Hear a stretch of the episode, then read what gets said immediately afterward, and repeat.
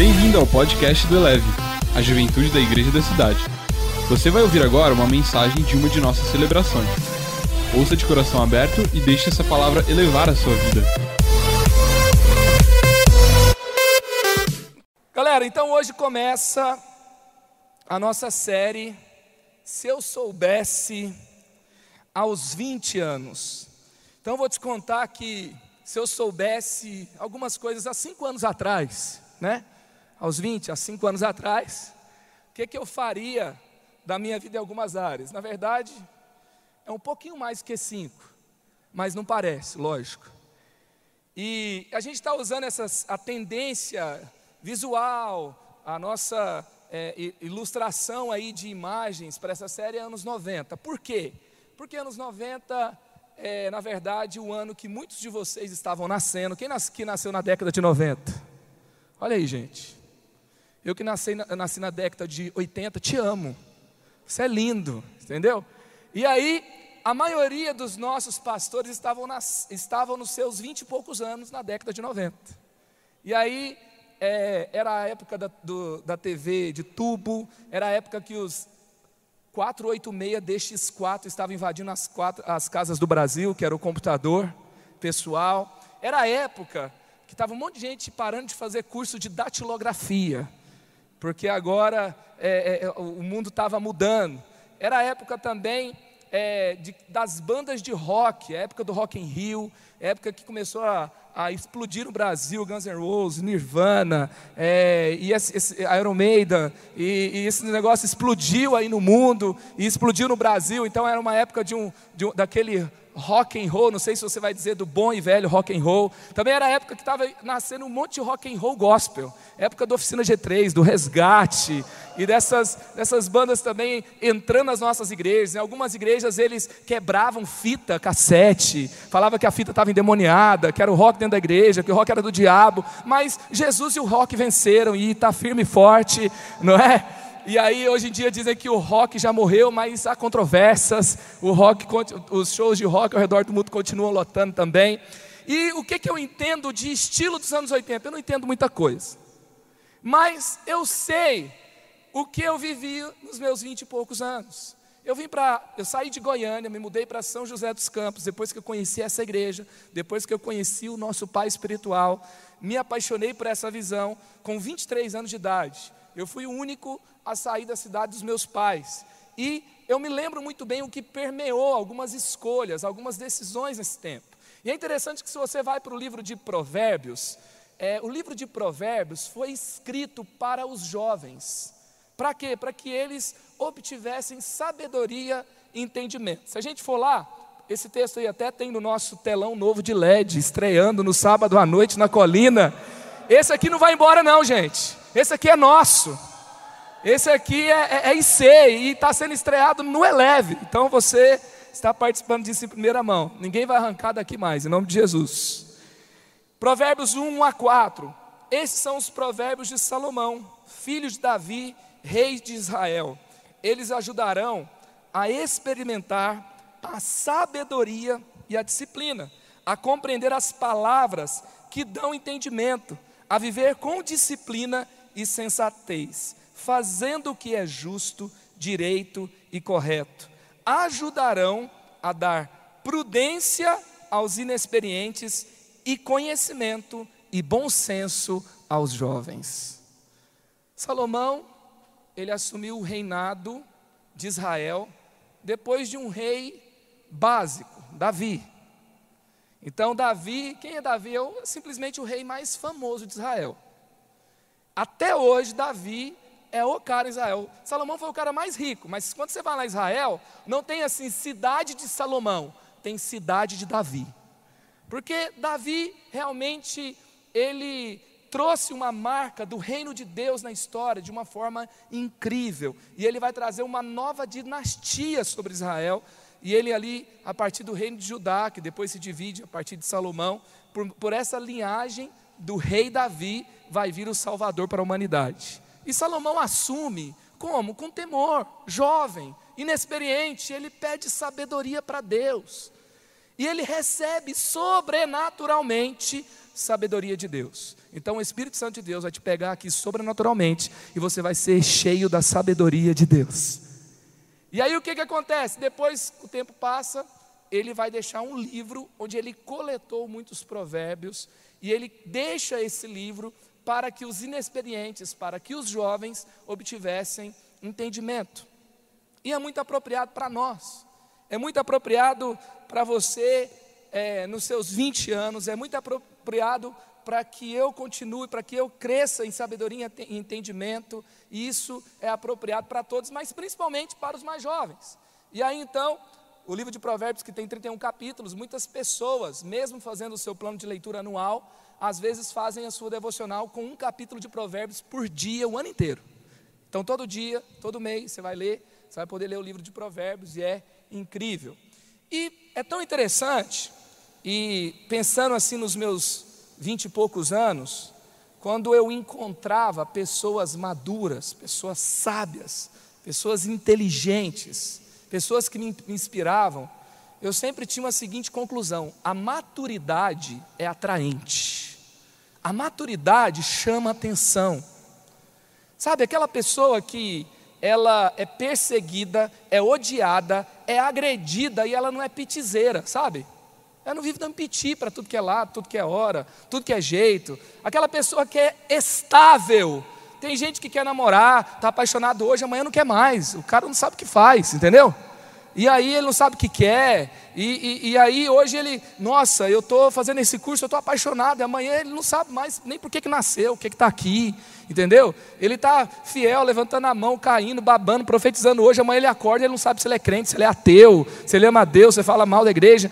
E essa instabilidade é algo que não é nem um pouco atraente. Agora, uma pessoa estável, uma pessoa que você não é uma pessoa totalmente previsível, mas uma pessoa estável uma pessoa que domina suas emoções, uma pessoa que tem, assim, é, estabilidade emocional, é algo que de fato é atraente. E aí então, eu lembrando da minha vida, eu queria falar aqui de algumas coisas, se eu soubesse, para que eu tivesse sabedoria e entendimento, o que, que eu teria talvez até feito diferente nessa idade, nessa, nesse tempo da minha vida. Primeira coisa, eu teria lidado melhor com a minha instabilidade emocional com a minha instabilidade emocional. Olha o que está escrito aqui em Provérbios 1, 32, 33. Pois a inconstância dos inexperientes os matará. A inconstância dos inexperientes os matará, e a falsa segurança dos tolos os destruirá. Mas quem me ouvir viverá em segurança e estará tranquilo, sem temer nenhum mal. Por que, que a instabilidade emocional mata o cara? Eu me lembro, por exemplo, eu tive um namoro aos 17 anos. Quando deu mais ou menos assim um ano de namoro, eu terminei. E eu estava no meu primeiro emprego de carteira assinada. Eu não conseguia trabalhar. Eu, eu levantava de manhã, e eu levantava mal, eu não conseguia dormir a noite inteira, eu estava eu, eu ali jogado, eu ia para a faculdade e, e, eu chegava na, no trabalho e não conseguia trabalhar. Eu não conseguia fazer nada da vida, e eu não conseguia pensar em outra coisa, eu não conseguia falar em outra coisa. E eu fiquei tão mal, tão mal, tão mal, tão mal, tão mal, que eu voltei com a menina porque eu estava mal. Para que, que eu voltei? Eu voltei porque eu acreditava que ela era a mulher da minha vida? Eu voltei porque, porque Deus falou para eu voltar? Eu voltei porque era a coisa mais sábia a fazer? Não, eu voltei para ficar bem.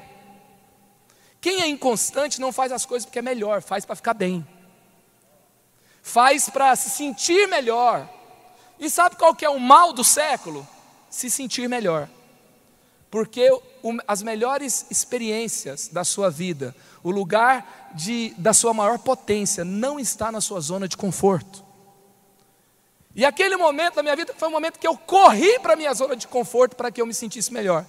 E eu aprendi uma coisa, por exemplo, o pastor Carlito, ele fala assim: ou paga agora ou paga depois. Aí eu terminei, fiquei mal, voltei. Só que depois eu tive que terminar de novo. E tive que ficar mal de novo. Eu não quis pagar um momento, mas eu talvez, não é, não é uma questão de pessoa boa, pessoa má. É uma pessoa boa que Deus a tenha, glória a Deus. Né? Mas segue a vida. Mas assim, é, mas o fato é que eu posso ter atrasado mais um ano da minha vida e a vida dela também. E aí então eu voltei e continuou dando errado e tive que terminar de novo, entendeu? Outro momento que eu lembro assim que a instabilidade quase me tirou coisas boas de mim. Eu me lembro é, que em 2006, mais ou menos, tinha mais ou menos um ano, 2007, tinha mais ou menos, no final de 2006 para 2007, tinha mais ou menos um ano, quase dois anos que eu estava aqui, e eu estava em formação, eu estava aprendendo, eu estava me conectando, então eu estava lidando com muitos desafios, e as coisas não estavam acontecendo no meu tempo. E aí o que, que eu estava? Eu estava insatisfeito. Eu estava mal. Sabe quando você está mal porque você não é promovido? Aí você olha para o lado, todo mundo está feliz da vida. O, o, pior cara da empresa é promovido. E aí todo mundo tem oportunidade. Está todo mundo bem, está todo mundo casando, está todo mundo. E você fala assim: minha vida está parada. E eu estava naquela. Só que não tinha passado muito tempo. Tinha passado quase dois anos. E naquele tempo, Satanás apareceu para mim e eu recebi uma proposta de trabalho muito boa para ir, para voltar para a minha cidade. E voltar para a minha cidade naquele momento talvez fosse uma desistência do meu chamado, que Deus tinha me falado por que eu estava aqui. Deus tinha me conectado comigo, com meu, é, tinha me conectado ao meu propósito aqui. E eu sabia muito bem que eu estava em formação. Só que apareceu uma opção mais fácil. E eu dei, eu dei ouvido para aquela conversa.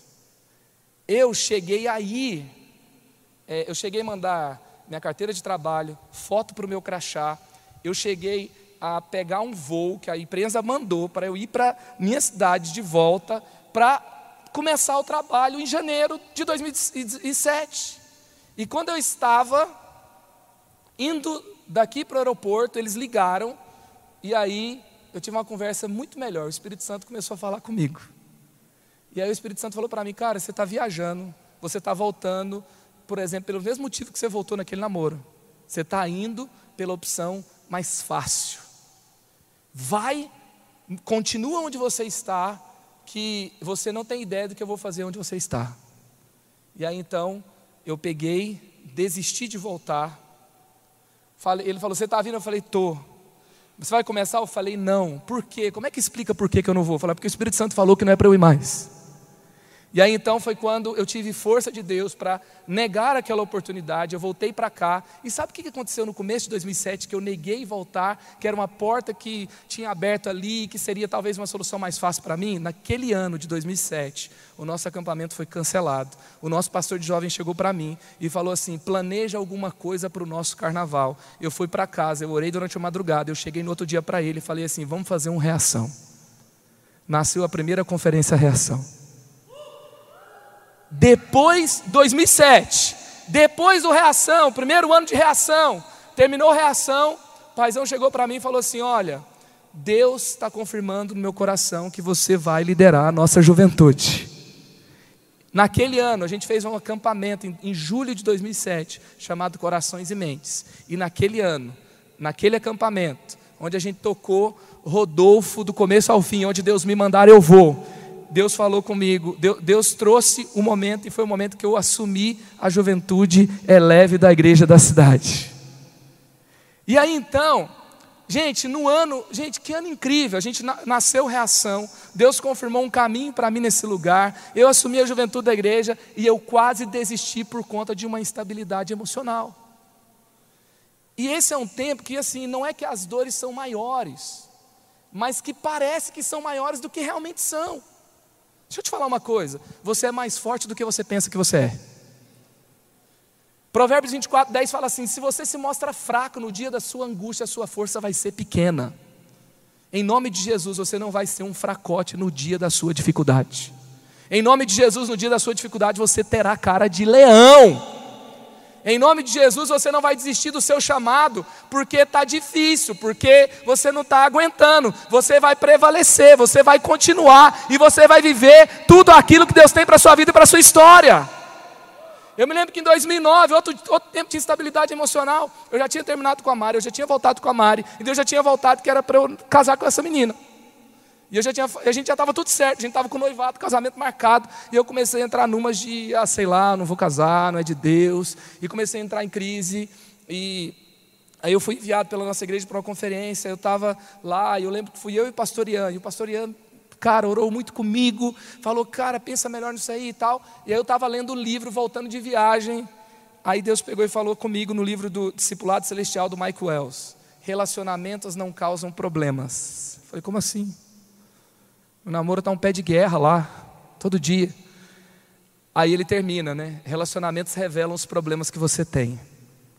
E eu vi que eu estava fugindo de novo de uma coisa que eu precisava enfrentar e vencer, que eram os meus próprios problemas, os meus próprios erros.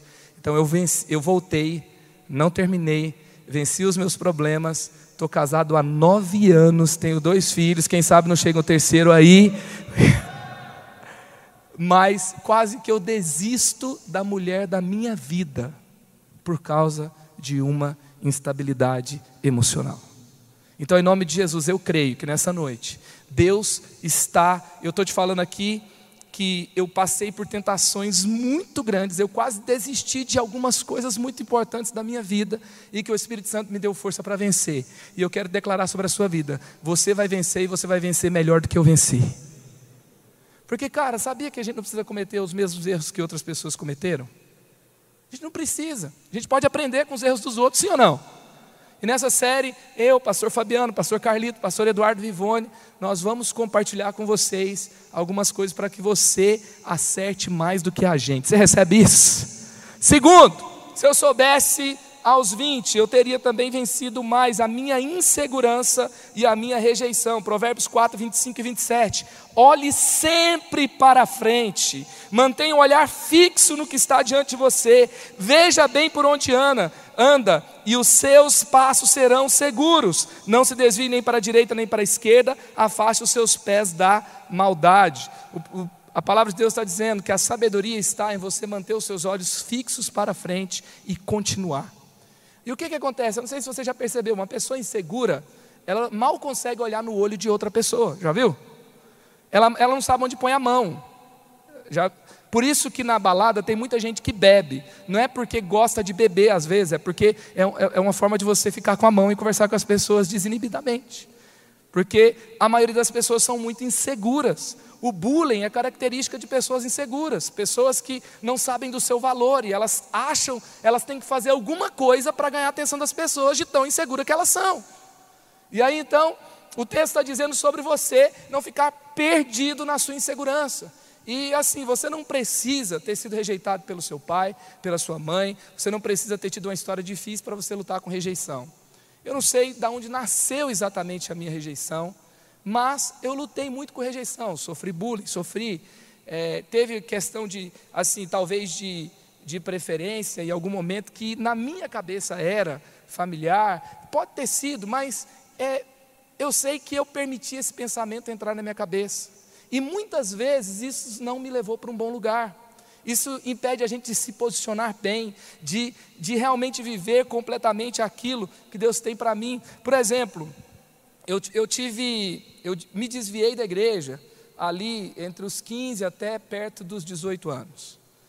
E foi um tempo muito ruim, foi o tempo que eu entrei na faculdade, eu entrei na faculdade aos 17, inseguro, querendo provar algo para as pessoas. Eu achava que eu era um menino de igreja santinho que tinha que provar para as pessoas que não era um cara que tinha que estava travado e que não podia fazer nada e queria me conectar com a galera e eu fiz uma faculdade é, eu fiz a Universidade Federal de Goiás, onde tinha assim uma galera, assim, sei lá, 80% da minha sala é, fumava maconha, é, 80% da minha sala é, ficava naquelas festas. Eu tive um professor que não conseguiu terminar um ano dando aula de tanta droga que ele usava. Eu tinha uma professora que namorava com a outra e um professor que namorava com outro e, e essa era uma coisa louca. E eu estava nesse meio tentando provar alguma coisa para alguém. O que aconteceu? Tragédia. E aí então, quem é inseguro de si, começa a viver o que não é para si, para tentar provar algo para quem não, tá nem, não se importa. Para tentar provar algo para que não é para ele que você tem que viver. E aí então, depois, quando Jesus me encontra, Jesus me restaura, Jesus restaura, viu gente? Mas dá um trabalhinho, tá? E aí Jesus começa a restaurar a minha vida, Deus Jesus começa a restaurar a minha história. Eu começo a namorar com a Mariana. Sabe uma coisa que eu faria diferente também, que está relacionada à insegurança, está relacionada à rejeição? Quando você tem uma história na sua vida e você vai começar a namorar com alguém, faz um favor para mim, faz um favor para você. Conta tudo e conta direito. Conta as experiências que você teve. Conta quem você é. E se me rejeitar, se rejeitar não é para você está me entendendo? Sabe, você não pode ser um caixa preta. Qualquer hora ele pode explodir. E se você não resolver antes, depois você vai ter que resolver. Então, eu conversei muita coisa com a Mariana, eu participei de todas as restaurações, e mas teve coisas que eu não falei do jeito que deveria ter sido falado. E depois a gente teve que lidar no contexto do casamento. E se a gente não tivesse vencido, isso poderia ter destruído o nosso casamento. Então, assim, Hoje é o tempo de você vencer a sua insegurança. E às vezes a insegurança, cara, gente, é tanta. Eu lembro assim, esse, acho, acho, que essa é uma série que a gente vai fazer uns flashbacks da nossa vida. E aí, é, eu me lembro, por exemplo, que eu fui viajar, os pais da Mariana moravam nos Estados Unidos, eu fui para lá, eu passei é, uma semana com eles, e eu, assim, insegurança em pessoa. Por quê? Um dos motivos, eu ia sentar com eles Todo mundo falava inglês fluente, eu não sabia pedir uma coca no restaurante. Eu ia falar, I to like Coke, eu, ia, eu, eu ficava, eu, eu olhava a Mariana, é assim que fala. E, e, aí, assim, cara, eu fiquei uma semana. Aí a irmã da Mariana tinha um namorado que falava inglês fluente também. E eu, no meio daquele ambiente, eu falei, cara, eu. E aí eu começo, eu parece assim, será que as pessoas gostavam de mim? Ou eles iriam me aceitar por eu saber falar inglês? Será que esse era o ponto? Será que eu. Sabe o que a insegurança faz às vezes? Cada vez que você revive aquele momento, eu me lembro que eu entrei no avião para voltar para a Califórnia, onde eu ia para uma conferência, depois voltar para o Brasil. Eu, cara, eu passei umas duas horas acabado, chorando naquele avião.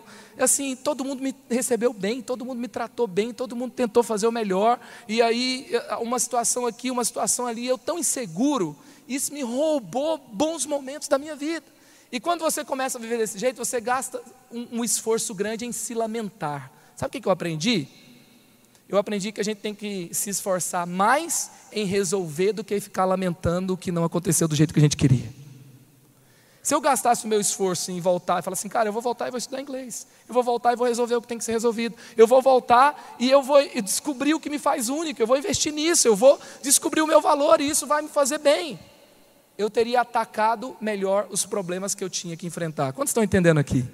Amém? E, aí, e assim também, eu vou passar aqui mais rapidamente para outros dois momentos, e aí a gente já vai para os nossos momentos de perguntas e respostas. E aí então, que, que eu vou falar aqui? Eu vou. Eu teria investido mais em adquirir conhecimento. O conselho da sabedoria é: procure obter sabedoria, use tudo o que você possui para adquirir entendimento.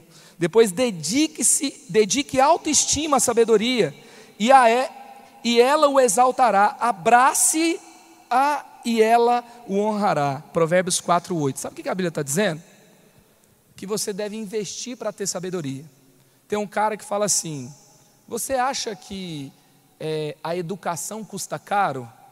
Experimente o preço da ignorância. Eu acho assim, que se eu pudesse voltar atrás, nos meus vinte e poucos anos, cara, eu teria feito mais cursos. Eu teria investido, assim, talvez eu ia comprar o meu carro um pouco mais tarde. Para quê? Para fazer algumas coisas melhor, para estar mais bem qualificado. E isso faz diferença. No mercado de trabalho, as oportunidades que vão se abrir a você, eu quero declarar em nome de Jesus que o Eleve Livre é um ambiente de mentes brilhantes. Eleve Livre é um ambiente de pessoas bem preparadas, bem posicionadas, que investem em ter sabedoria, que investem em ser melhor no que faz, que investem nas melhores oportunidades. Nós não vamos ser o grupo que não vai ter as boas oportunidades, que vai ficar culpando Deus e o mundo porque as coisas não aconteceram. Não, você vai investir a sua energia para que você cresça, se desenvolva e Deus vai honrar você. A Bíblia está dizendo: invista em ter sabedoria, em conhecimento, e a sabedoria e o conhecimento vão te honrar. Você vai ser honrado pela sabedoria em nome de Jesus. Dedique-se em crescer, converse com bons mentores e avance para aquilo que Deus tem para a sua vida e para a sua história. Amém? E eu quero terminar aqui lendo Provérbios capítulo 2. E eu vou orar com você. Provérbios capítulo 2, a gente poderia falar tantas coisas aqui ainda, mas a gente tem que falar um culto de cada vez, né? E aí, Provérbios capítulo 2 vai dizer o seguinte: Meu filho, se você aceitar as minhas palavras e guardar no coração os meus mandamentos, se der ouvido à sabedoria, inclinar o coração para o discernimento, se clamar por entendimento e por discernimento gritar bem alto, se procurar a sabedoria como se procura a prata e buscá-la como quem busca o tesouro escondido, então você entenderá o que é temer o Senhor e achará o conhecimento de Deus, pois o Senhor é quem dá a sabedoria. Da sua boca procedem o conhecimento e o discernimento. Ele reserva a sensatez para o justo, como o escudo protege quem anda com integridade, pois guarda a vereda do justo e protege o caminho de seus fiéis. Então você entenderá o que é justo, direito e certo, aprenderá os caminhos do bem, pois a sabedoria entrará em seu coração e o conhecimento será agradável à sua alma, o bom senso o guardará e o discernimento o protegerá. A sabedoria o livrará dos caminhos maus e dos homens e das palavras perversas. Amém? Quantos recebem essa palavra no seu coração? Feche seus olhos no seu lugar. Pai, nós, aqui nessa noite, recebemos a tua palavra.